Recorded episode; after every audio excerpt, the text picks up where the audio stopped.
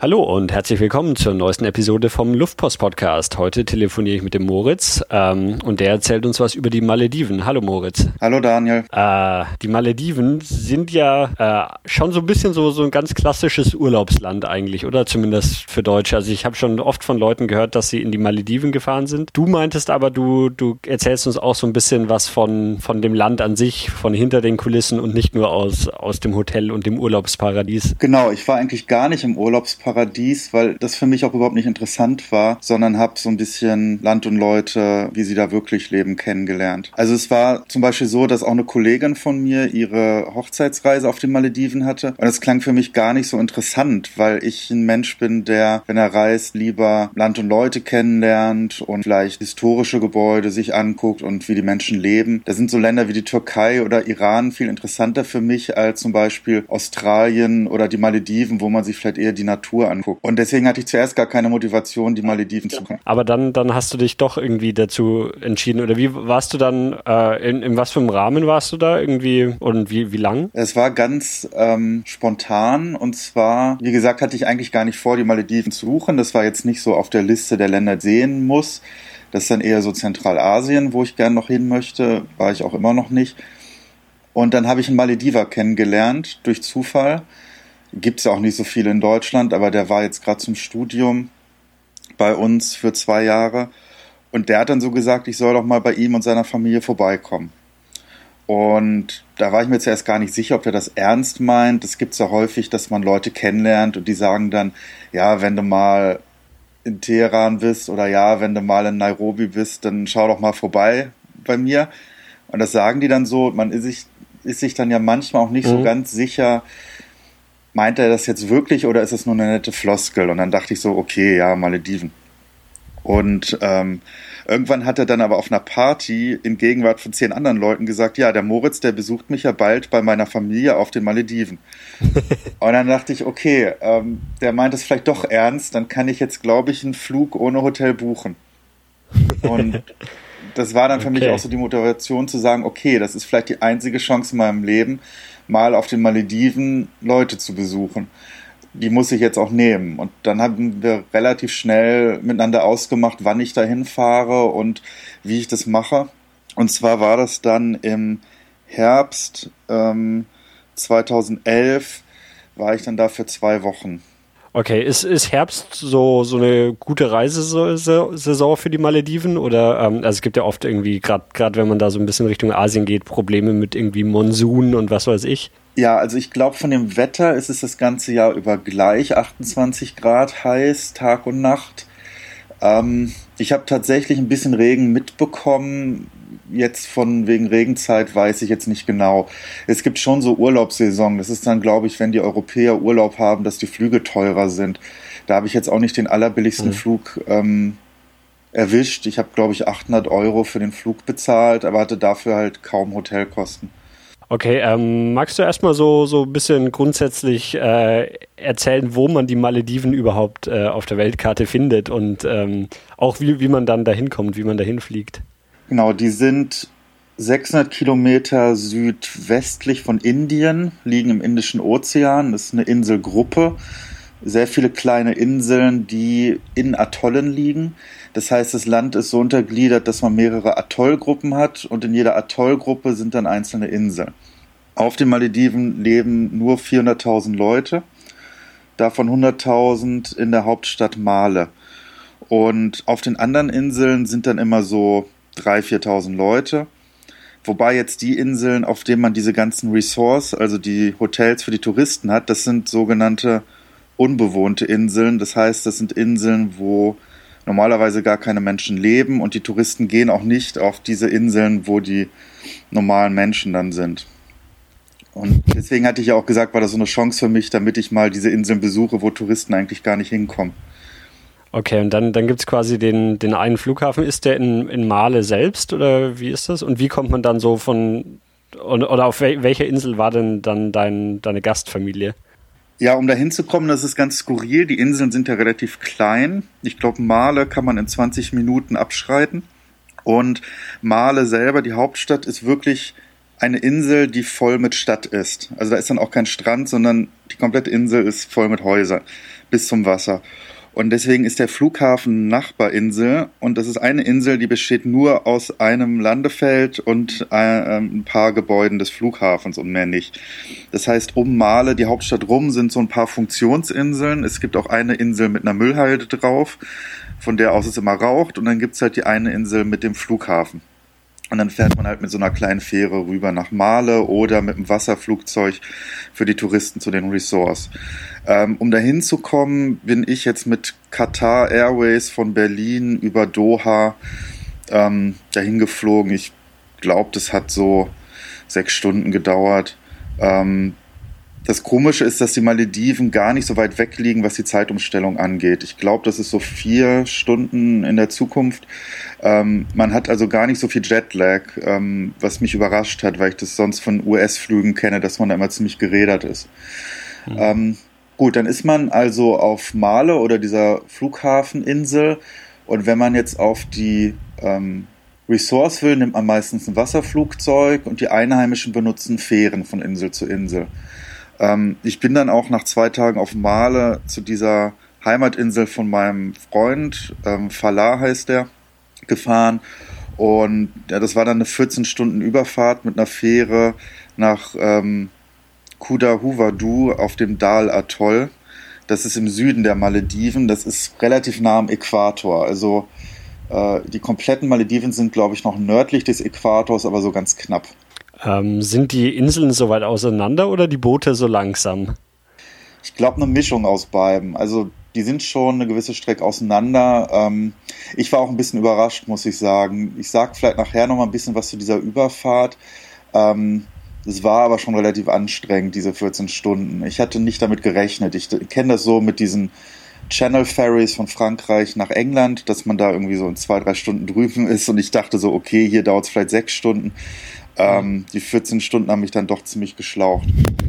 Ja, war, war dann diese, also, zieht sich dann generell alle, das, das, gesamte Gebiet über, über so ein großes Ding oder war das jetzt auch eine, eine extreme Entfernung, also irgendwie von einer der nördlichsten Inseln zu einer der südlichsten Inseln?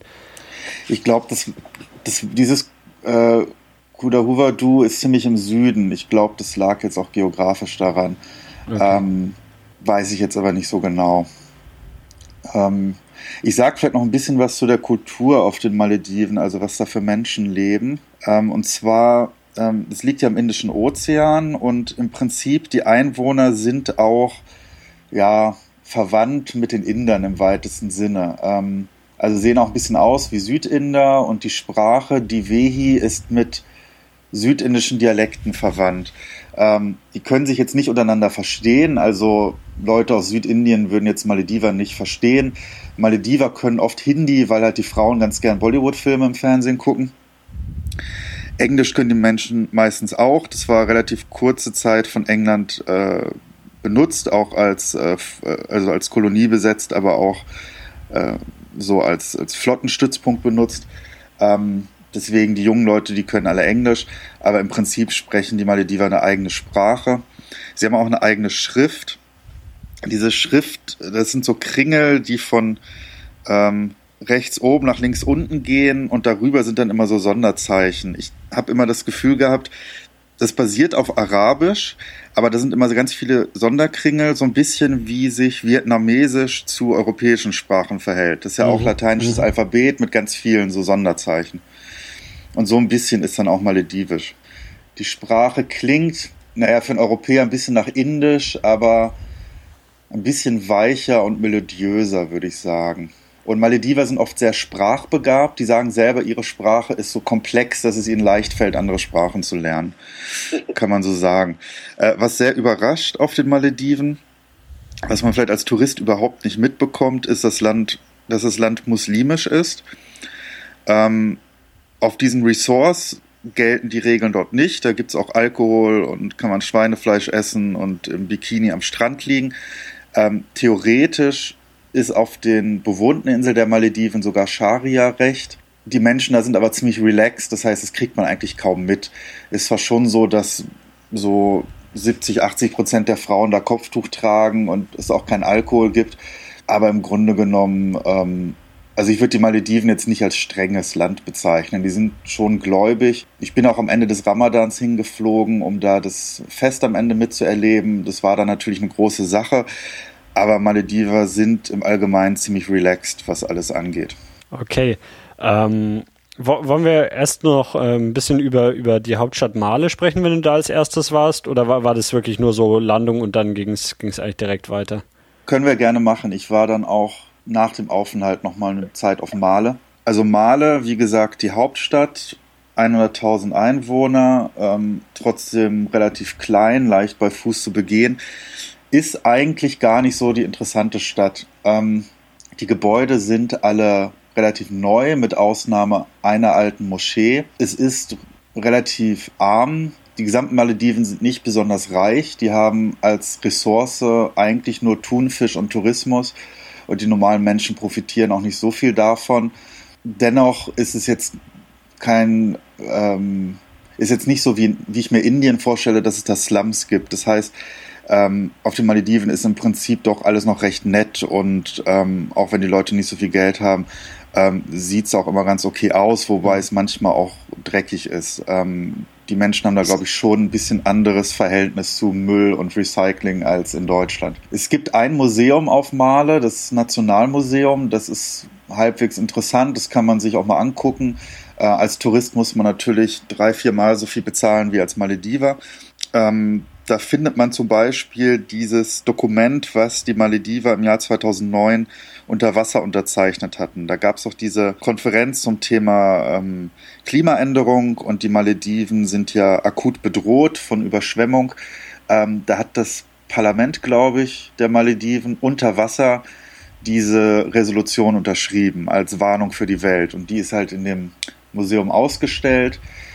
Ansonsten haben die da auch so archäologische Artefakte. Historisch waren die Malediven irgendwann mal auch hinduistisch gewesen vor weiß ich nicht, tausend Jahren.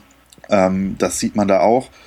Und was auch ganz interessant war in dem Museum, die hatten Korane ausgestellt. Das waren hauptsächlich Geschenke von anderen Staatsoberhaupten, wenn die die Malediven besucht haben.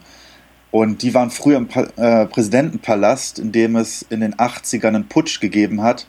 Und deswegen waren in einigen dieser Korane Einschusslöcher von diesem Putsch noch. Weil sie okay. eigentlich interessanter fand als die Korane mhm. selber, weil das teilweise ganz normale gedruckte Korane aus den jeweiligen Ländern waren. Mhm. Gut, dann stand da drunter immer, hier sind auch Spuren von den Terroristen.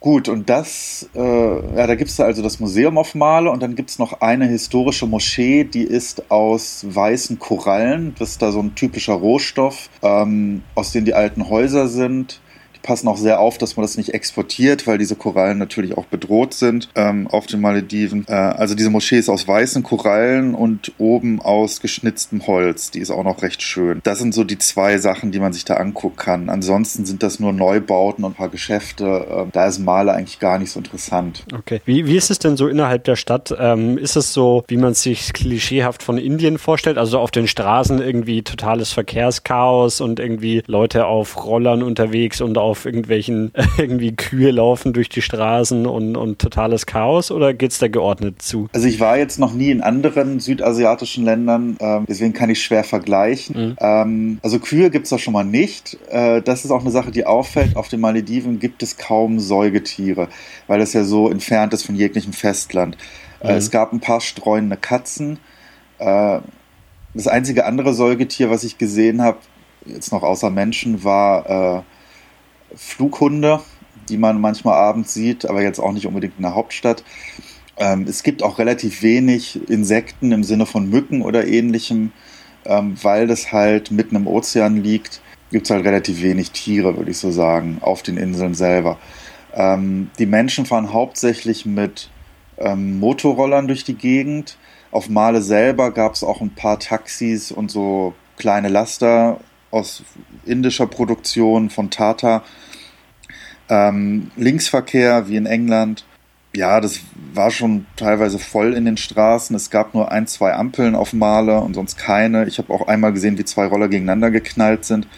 Wobei Gott sei Dank den Leuten nichts passiert ist, weil natürlich keiner irgendwelche Sicherheitsvorrichtungen trägt. Ich denke, die Hauptstadt war schon relativ voll. Ähm, war aber dabei auch relativ ruhig noch. Ähm, auf den einheimischen Inseln hat sich das natürlich dann sehr gewandelt. Ja, dann äh, lass uns doch mal auf so, so einheimische Inseln kommen. Ähm, du bist dann, dann mit dem Boot 14 Stunden nach Süden gefahren, nach, ähm, ich habe mir den Namen aufgeschrieben, Kuda Huvadu oder so ähnlich.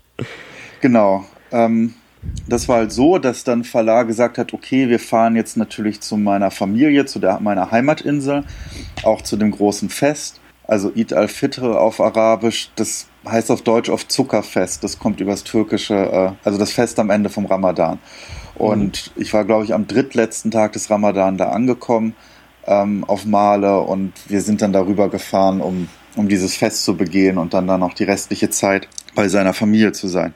Ähm, sind dann halt morgens um zwei Uhr morgens, glaube ich, mit dieser Fähre losgefahren. Und da dachte ich, na gut, äh, es dauert jetzt vielleicht sechs, sieben Stunden, dann sind wir ja am frühen Mittag oder so da, aber es war dann halt doch so, dass wir nachmittags erst da waren. Ähm, sind dann übers offene Meer gefahren. Das ist eigentlich auch ziemlich cool. Auf den Malediven durch diese Atolle ist das Meer ja so türkisfarben und da schwimmt alles Mögliche drin, was man auch von oben sehen kann, auch wenn man mit der Fähre fährt.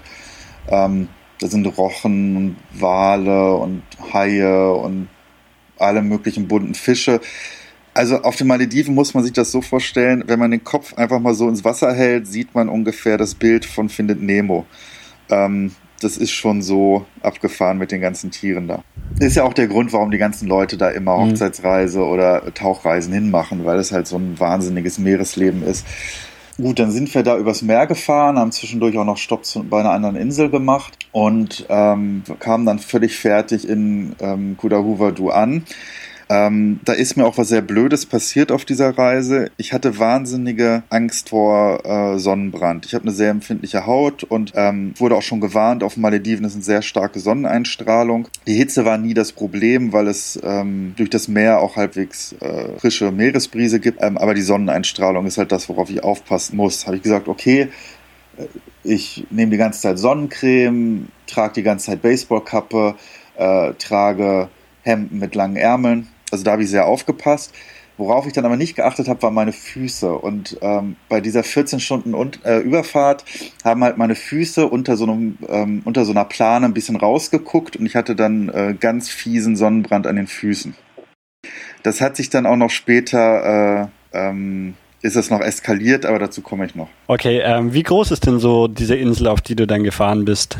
Ähm, also jetzt von, der, von den Kilometern habe ich das jetzt äh, nicht so erfasst. Ähm, ich glaube, man konnte so wieder in einer halben Stunde von einer Seite zur anderen gehen. Okay, also ungefähr die, die Größe, die die Male auch hat, oder wie? Genau.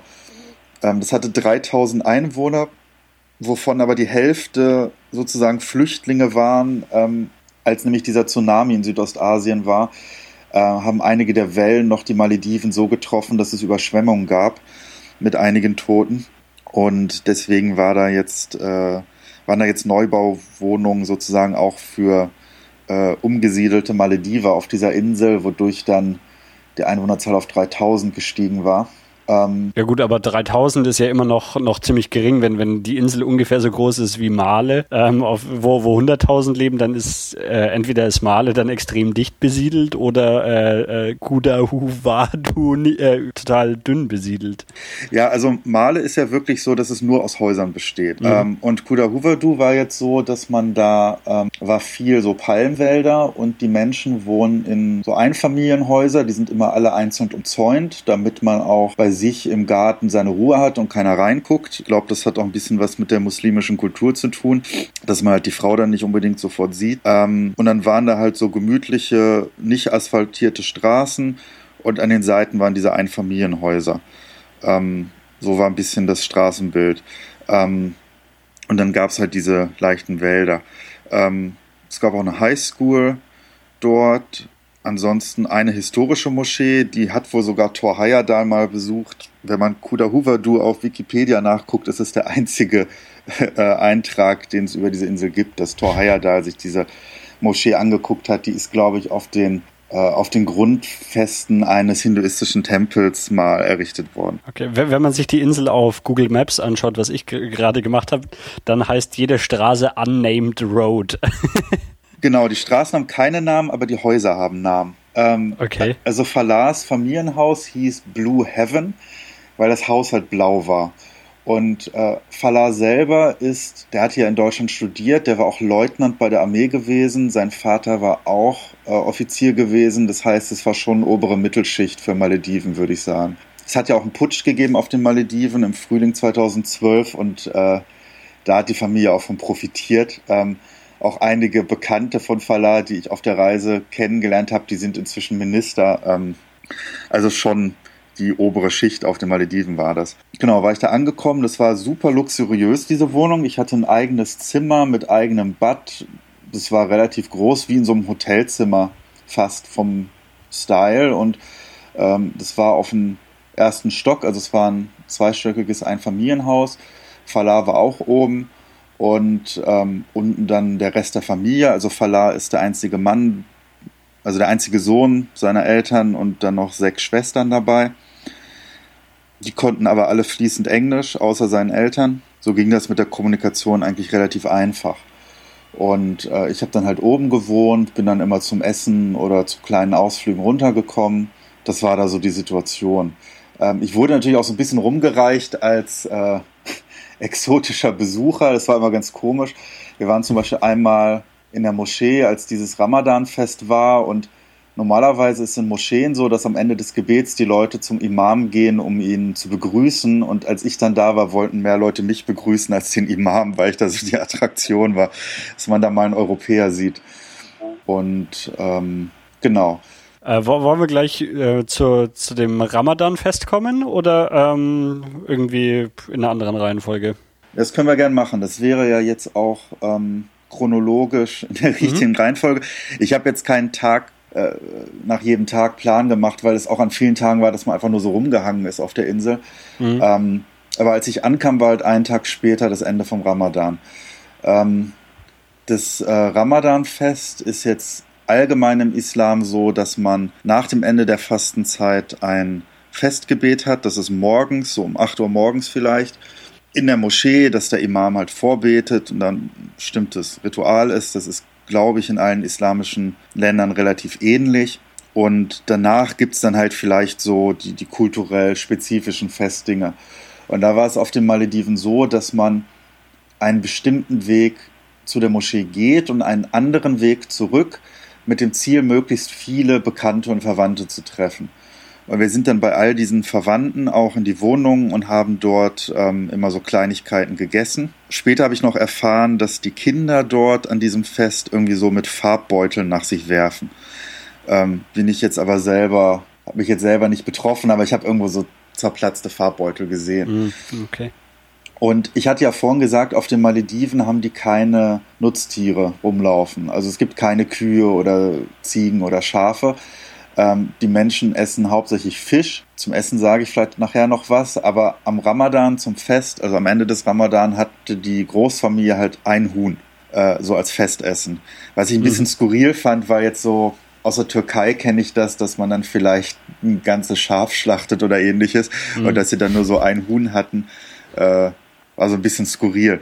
Ähm, aber das Problem ist halt, um jetzt doch zum Essen zu kommen, ähm, die Malediven sind, wie gesagt, 600 Kilometer von Indien. Die beziehen Rohstoffe oft aus Indien oder Sri Lanka. Die haben da halt ziemlich wenig an Landwirtschaft.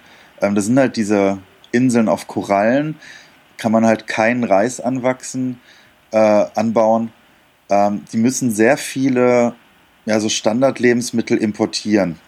Das heißt, ähm, Reis müssen die importieren, Frischwasser teilweise, ähm, Fleisch kommt von außerhalb und das ist dann auch alles ziemlich teuer. Das heißt, auch die Malediver essen hauptsächlich Fischcurry den ganzen Tag. auch schon zum Frühstück. Genau, auch zum Frühstück gibt es dann halt Fischsuppe und sonst gibt es halt Fischcurry.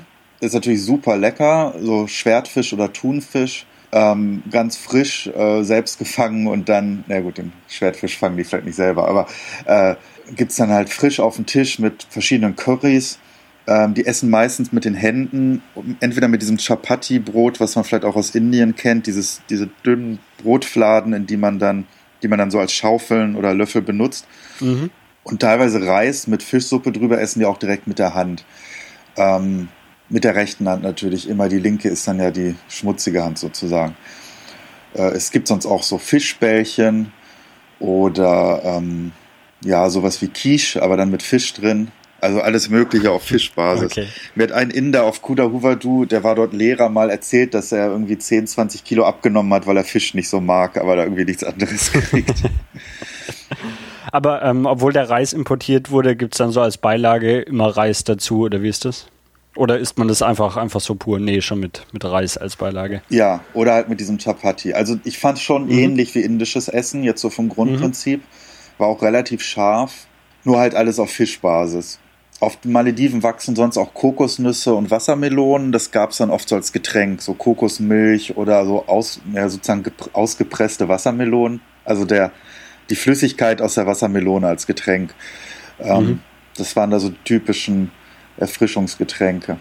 Ja, leider hatten sie auf Male kein englischsprachiges Kochbuch mit maledivischer Küche. Das war äh, noch so eine Sache, die ich gern gekauft mhm. hätte. Gibt es noch zum, zum Ramadan-Fest was, also zu diesem Zuckerfest?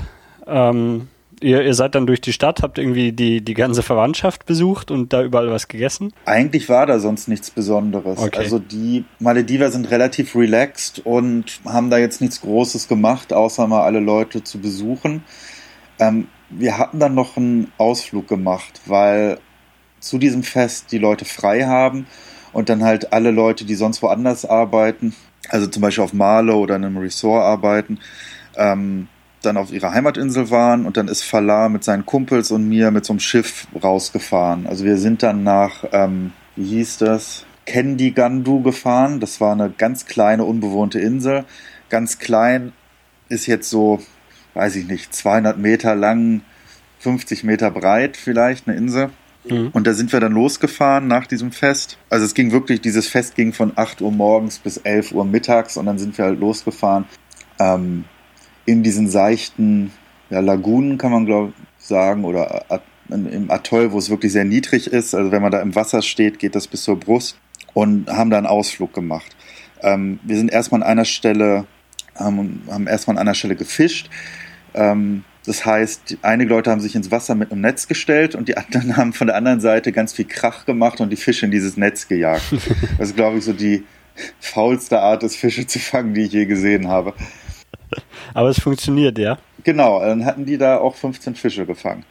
Ähm, das war auch ganz schön abgefahren, weil, wie gesagt, auf den Malediven dieses ganze Wasserleben aussieht wie bei Findet Nemo. Das heißt, da war auch ein Drückerfisch und Papageienfische und alle möglichen anderen komischen Fische, die ich noch nie gesehen habe. Und die hatten sie dann gefangen. Ähm, Du meintest ja, dass du ähm, bei, der, bei der Überfahrt von Male auch irgendwie Haie und was weiß ich gesehen hast. Äh, Gibt es da auch irgendwie gefährliche Tiere im Meer? Also sei es Quallen oder irgendwelche gefährlichen Fische oder sowas? Kann sein, habe ich jetzt nicht so erlebt. Also Falah hat mir immer gesagt, dass Haie dort so wie Hunde betrachtet werden. Das sind so nette Tiere, die man auch mal streicheln kann. Ich glaube, das sind dann nur relativ kleine Haiarten, also so Katzenhaie hm. oder sowas. Okay. Ähm, und ja, ich bin dann auch ins Wasser und äh, war halt super vorsichtig. Ich hatte so ein Tauchhemd an, damit mein Rücken nicht verbrennt und so weiter. Und äh, das Schwimmen war da gar nicht so einfach, weil es halt nur zur Brust ging, das Wasser. Und da manchmal so Korallencluster sind, also von diesen Korallensteinen so Brocken im Wasser liegen. Die sind dann vielleicht einen Meter hoch und wenn man da mit den Beinen gegenschraubt, hat man halt auch schön, äh, mhm. kann man sich auch schön okay. verletzen. Ähm, deswegen war die Stelle zum Schwimmen eigentlich gar nicht so super.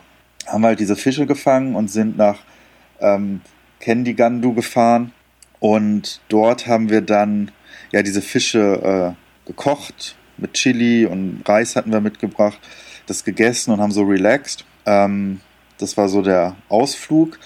Ja, und ich hatte halt diese, ähm, diesen Sonnenbrand an den Füßen gehabt, war dann in diesem starken Salzwasser, wo die Malediver ja auch ihr Öl und ihren Müll und alles reinkippen, weil die jetzt kulturell, glaube ich, in den Zeiten der Modernisierung und Globalisierung so Ideen von Mülltrennung oder Müllaufbewahrung noch nicht so ganz verinnerlicht haben, waren halt meine sonnengebrannten Füße in diesem schmutzigen Wasser und äh, die fingen dann nach und nach an äh, anzuschwellen nach diesem Trip, sodass ich dann nach zwei Tagen tatsächlich ins Krankenhaus dort musste. Und der indische Arzt, also auf den Malediven ist es so, dass viele Lehrer und Ärzte und Apotheker dann aus Indien oder Pakistan oder Bangladesch äh, kommen, so als Gastarbeiter, weil man halt auf den Malediven nicht unbedingt die ganzen Ausbildungen und Studiengänge besuchen kann. Ähm, dieser Arzt hat mir dann gesagt, ich müsste jetzt fünf Tage, also den Rest meiner Reise quasi da im Krankenhaus äh, verbringen.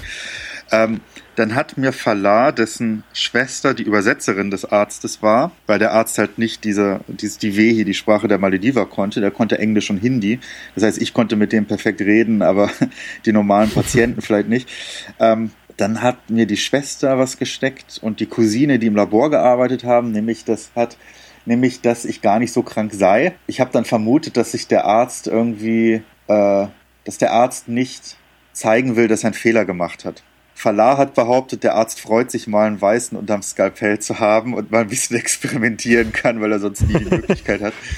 Ähm, kurzum, Falah war, wie gesagt, äh, Anwalt und hat mich dann rausgeboxt, sodass ich dann nach vier Stunden doch nicht mehr im Krankenhaus sein musste. Und dann ist diese Schwellung auch zurückgegangen, nachdem ich Antibiotika genommen habe. Aber es war schon interessant. Also das Krankenhaus war so, dass es nur einen großen Raum gab und zwischen den Patienten also da lagen jetzt auch nur so zwei andere Leute, waren nur so weiße Vorhänge und dann lag man da so rum. Es gab auch kein Essen. Die Malediven sind halt tendenziell kollektivistisch. Das heißt, dann kommt halt die Großfamilie mit Essen und sitzt um einen rum und lacht und spricht und man kriegt dann auch Essen von denen mitgebracht. Das ist mir dann auch so passiert. Also als ich da vier Stunden im Krankenhaus war, war ich keine Sekunde alleine dort. Es war die ganze Zeit irgendjemand okay. von Falars Familie dabei und ähm, hat auf mich aufgepasst sozusagen, dass der Arzt nicht noch irgendwelche anderen äh, Medikamente als die Antibiotika bringt. Ähm, aber das Krankenhaus ist auf, ähm, auf Mal, äh, äh, nicht auf Male, sondern äh, auf äh, Kudahudawu oder wie auch immer es heißt gewesen, ja? Genau, also Kudahuvadu okay. war quasi die Hauptinsel dieses lokalen Atolls. Okay. Zum Beispiel auch okay. die Schule war so, dass das die einzige Highschool in der Gegend war. Die war sogar mit EU-Geldern irgendwie mit finanziert. Und die Schüler aus den äh, anderen Inseln des Atolls, die sind dann, haben dann im Internat, glaube ich, gewohnt und sind dann nur zu dieser Schule gegangen. Okay. Ja, ich kann ja auch was zu der Schule sagen. Ähm, mhm. Verla hat mich dann auch eingeladen, die Schule zu besichtigen. Seine eine Schwester war da auch Bibliothekarin. Ähm, ja, muss man vielleicht zu sagen, also weil die Malediven so klein sind, kennt auch jeder jeden. Da muss man immer ein bisschen aufpassen. Deswegen nenne ich jetzt keine vollen Namen, weil es wirklich so wenig Leute da gibt.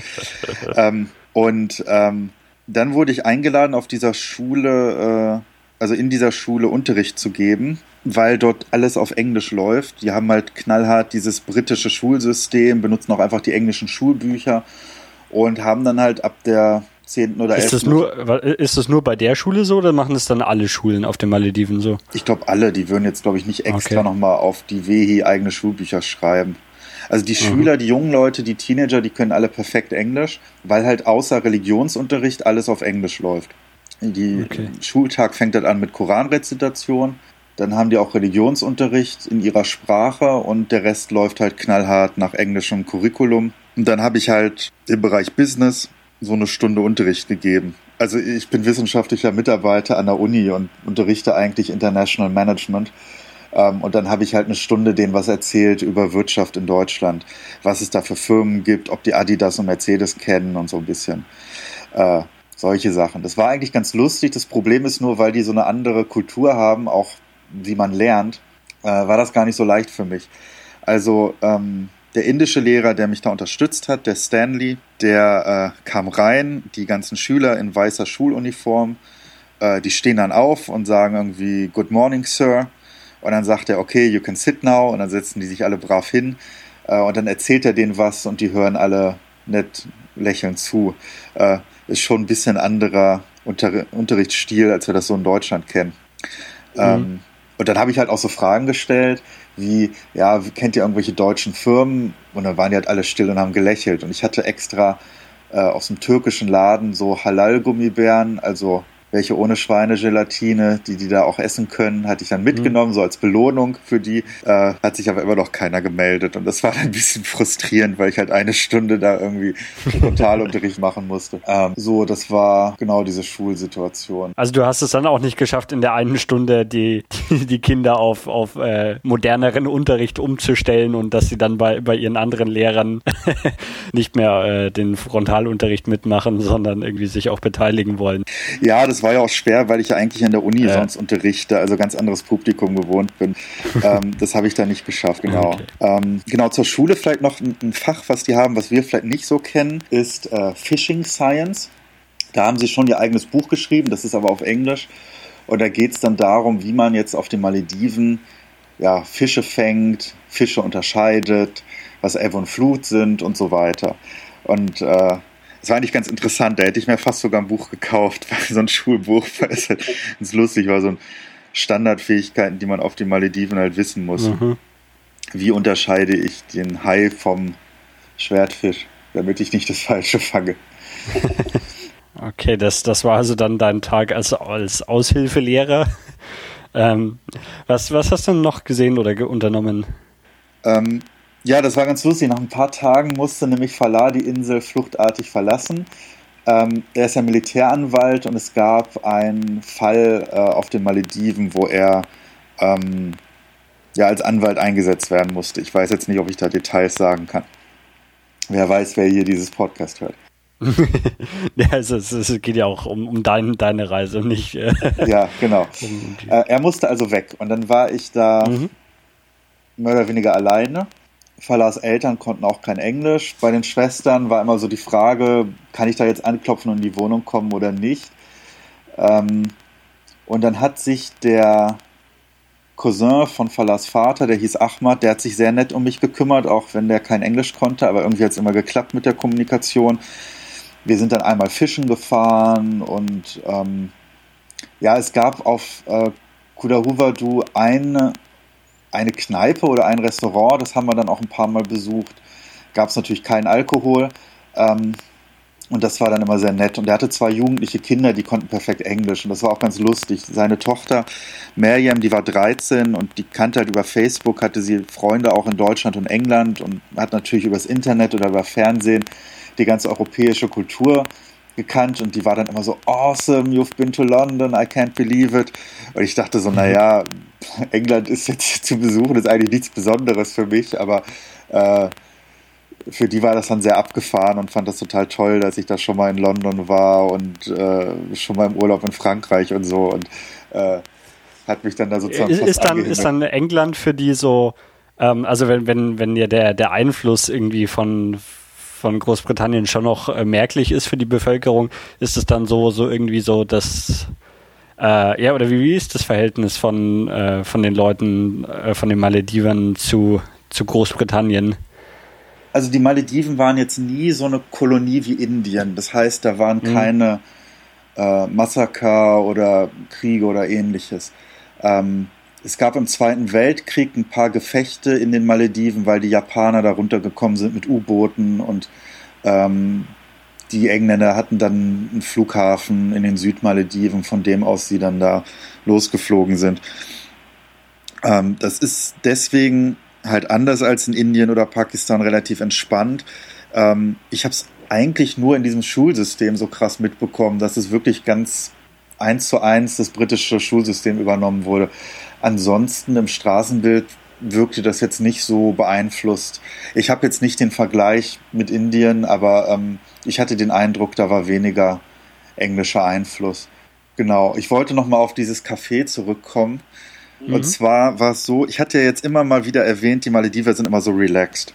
Manchmal wirkt die fast so ein bisschen bekifft auf mich. Und das hatte mich gewundert, wie das kommt. Und dann ist mir irgendwann aufgefallen, auch in diesem Café, dass sie diese Nüsse kauen. Die haben mir auch mal so eine Nuss angeboten. Ich habe auch ein bisschen drauf rumgekaut.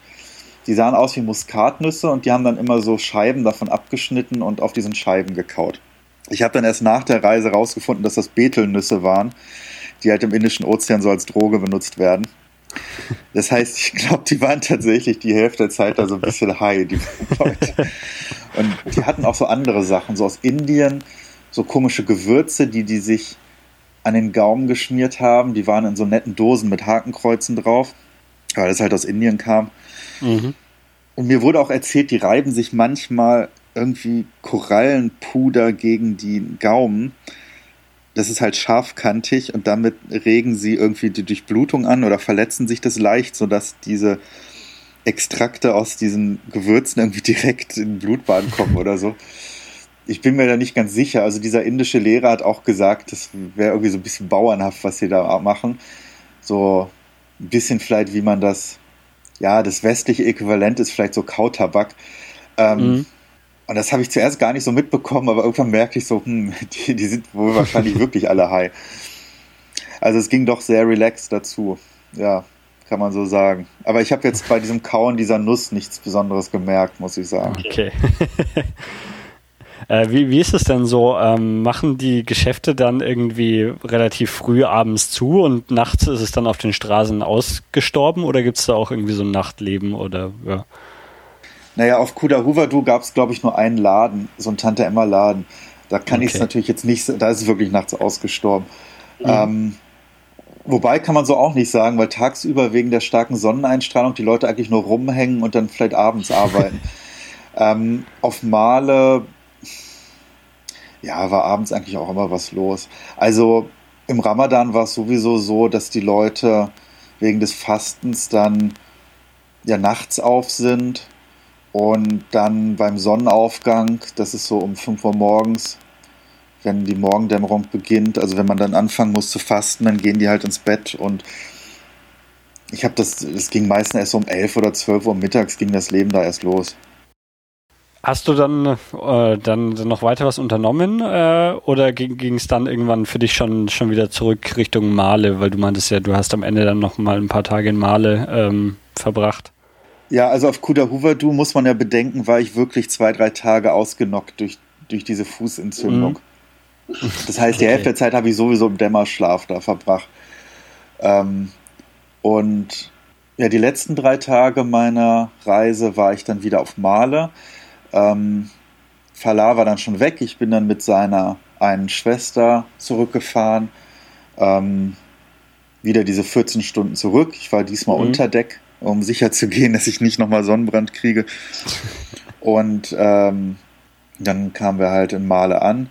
Ähm, in Male habe ich immer in, ja, nicht, nicht richtig Hotels, aber so Gastarbeiterunterkünften gewohnt. Also mit so Gastarbeitern aus Bangladesch in so kleinen Schuppen. Also ich hatte zwar ein eigenes Zimmer immer, aber das war jetzt nicht so Touristenhotelmäßig.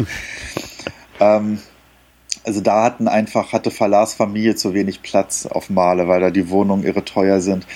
Ähm, hätten die mich jetzt nicht unterbringen können. Und okay. auf Male dann, die letzten Tage, äh, bin ich wieder krank geworden. Da hat dann doch irgendwann mal mein Magen rebelliert. Und äh, am allerletzten Abend äh, meines Aufenthalts musste ich dann noch mal ins Krankenhaus. Da war wieder eine Inderin, die wieder auch nicht so höflich war und äh, hat mir dann irgendwelche Medikamente äh, verschrieben. Das war auch ganz lustig. Da äh, hat sich jemand vorgedrängelt und als ich dran kam, meint sie zu mir, ja, hier ist diese Unterlage, dieser Wartezettel und da stand irgend so ein maledivischer Name. Irgendwie, ich habe es ja noch aufgeschrieben, Aminat Nasiha. Und meinte ich so äh, zu ihr, ja, ist das ihr Name? Also von der Ärztin. Und die so, mhm. nein, ich bin Dr. Mandieb, das ist äh, mein Name, also von mir.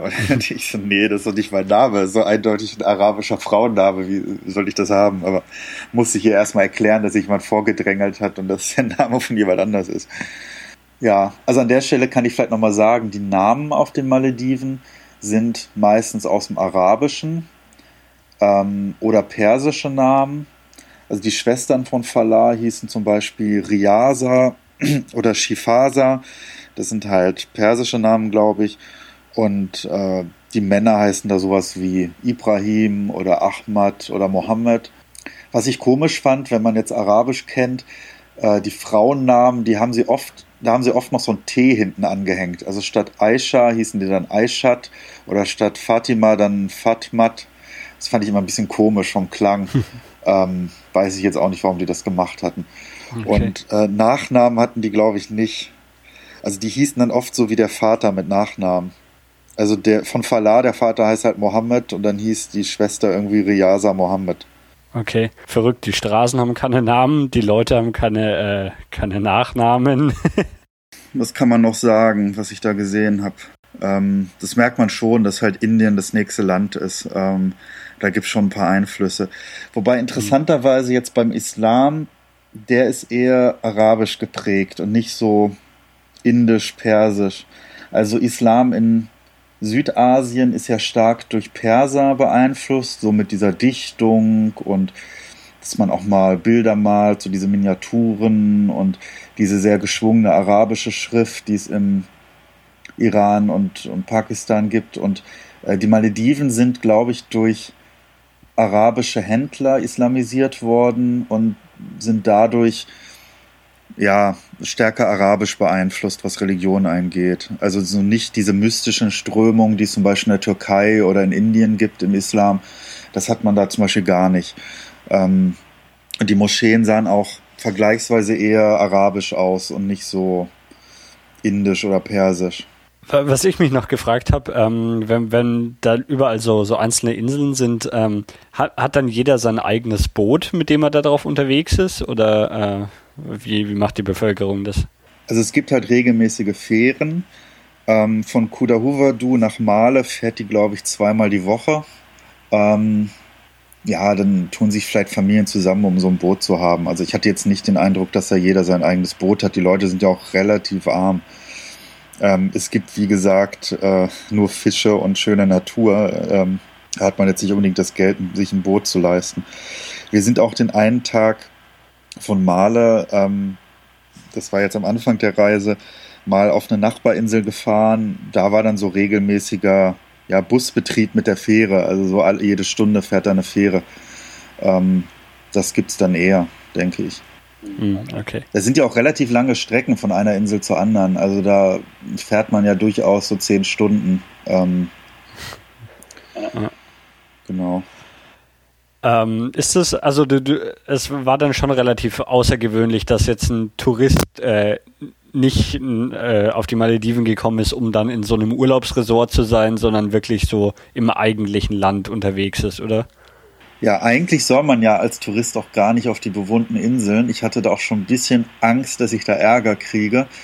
Auf der anderen Seite war ja mein Kumpel da, Falah, Militäranwalt. Ähm, deswegen habe ich mir da jetzt nicht so die Sorgen mhm. gemacht. Ich dachte, der kriegt ja, schon was heißt man, was heißt man soll es nicht? Also ist es verboten oder macht es einfach nur niemand oder? Naja, es ist so. Also, die haben schon eine relativ starke Trennung dieses touristischen Bereichs und der mhm. eigentlichen Bewohner. Zum Beispiel ist auf den Malediven jetzt, zum Beispiel ist auf den Malediven eigentlich keine Presse-, Meinungs- und Religionsfreiheit. Ähm, das heißt, theoretisch können die alle Bücher, die man hat, konfiszieren. Ähm, was Religionsfreiheit angeht, ist es sogar so, dass die Touristen Kreuze und Buddha-Figuren abnehmen. Das hat eine Kollegin erzählt, die ja dort auf Hochzeitsreise war. Die hatte diesen Malediven-Ausflug mit einem Sri Lanka-Besuch kombiniert. Und da hatten irgendwelche Touristen so Buddha-Figuren auf Sri Lanka gekauft und äh, mussten die am Flughafen abgeben, weil man auf den Malediven keine fremden Religionen einführen darf, haben die dann auf der Rückfahrt erst wieder zurückbekommen. Okay. Das heißt, theoretisch sind die da recht streng und vor allem wollen sie halt ihre äh, einheimische Bevölkerung auf diesen bewohnten Inseln vor solchen äh, fremden Einflüssen abschotten.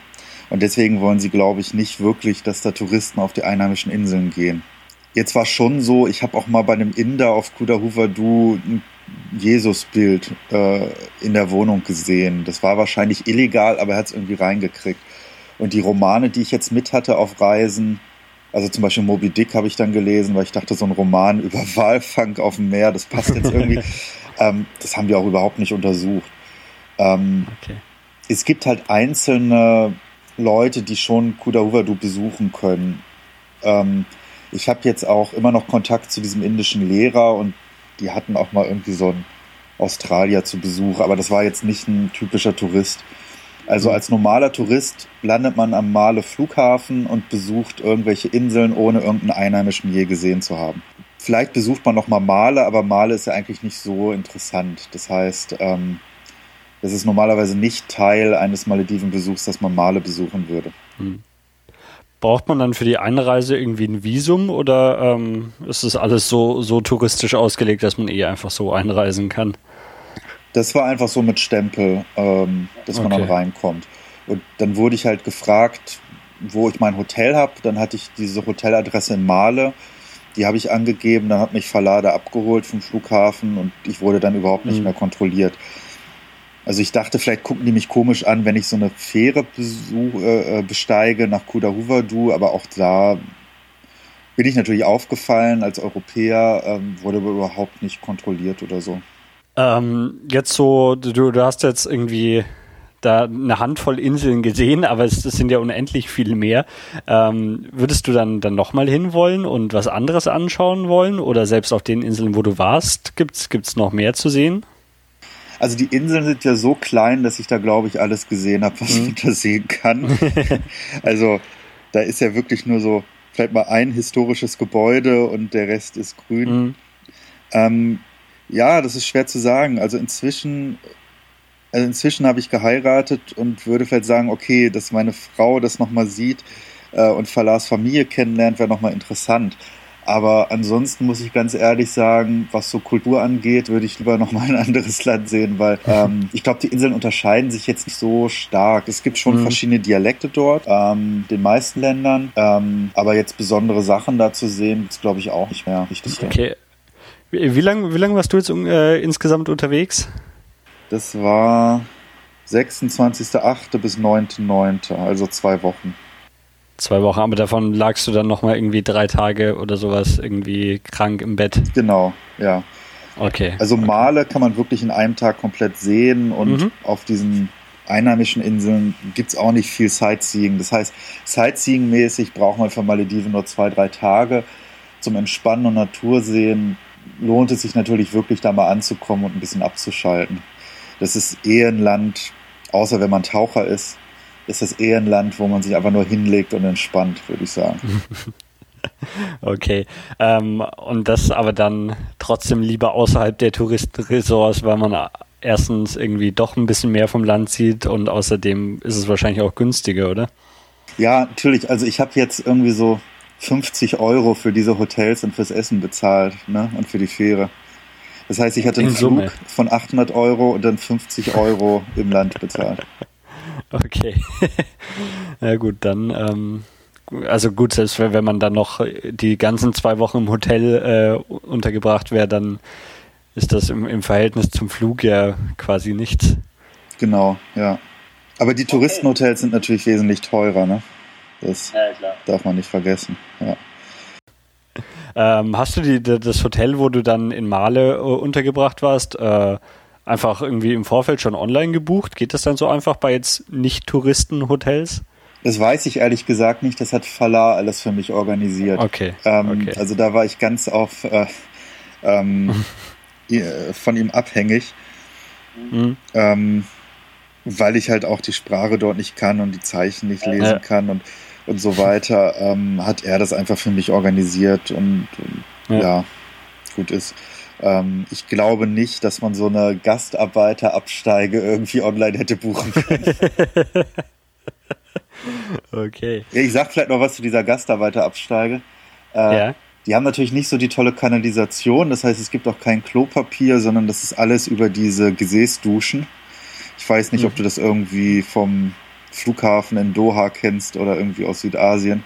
Ja, also aus, aus Südostasien, Vietnam und so weiter kenne ich das. Also man hat diese Gesäßduschen die ganze Zeit und sonst so Nasszellen sind eigentlich die, ähm, ja, statt einer Dusche hat man halt so eine Nasszelle im Prinzip. Okay, okay. Ja, ähm, gibt's noch was? Haben wir noch was vergessen? Ich glaube, so an Sightseeing habe ich alles erzählt. Ähm, ich habe jetzt was vergessen zu erzählen, was so an den Anfang eigentlich gehört dass ich tatsächlich eine Malediverin in Deutschland kenne, die mit einem Kumpel von mir verheiratet ist. Und ich hatte die zur Vorbereitung der Reise ähm, schon mal besucht und ein bisschen ausgefragt, worauf ich achten muss.